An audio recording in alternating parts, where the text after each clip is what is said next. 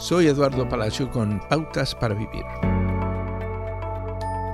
¿Planifica sus días ingresando citas y metas en su teléfono o calendario de papel?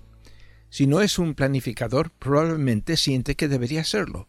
Planes es igual a preparación, ¿verdad? Bueno, no siempre.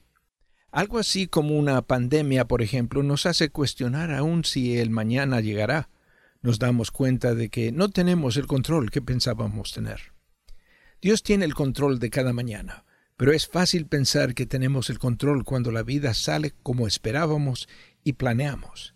Santiago les enseñó a los primeros cristianos decir, si el Señor quiere, viviremos y haremos esto o aquello.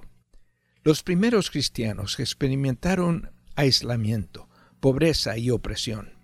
Santiago les recordó que tengan por sumo gozo cuando se hallan en diversas pruebas, sabiendo que la prueba de la fe se produce paciencia. Santiago señala que ser formado por Dios a través de las dificultades nos ayuda a madurar y a ser completos, sin que nos falte nada. No importa cuán caótica y no planificada pueda ser la vida en este momento, Dios tiene el control. Estas dificultades inesperadas que no anticipamos y que no podemos manejar pueden ser usadas por Dios para formarnos. Si esto es una novedad para usted, anímese.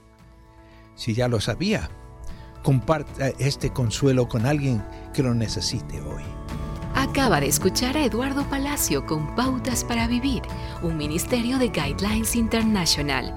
Permita que esta estación de radio sepa cómo el programa le ha ayudado. Acompáñenos en la próxima emisión de Pautas para Vivir.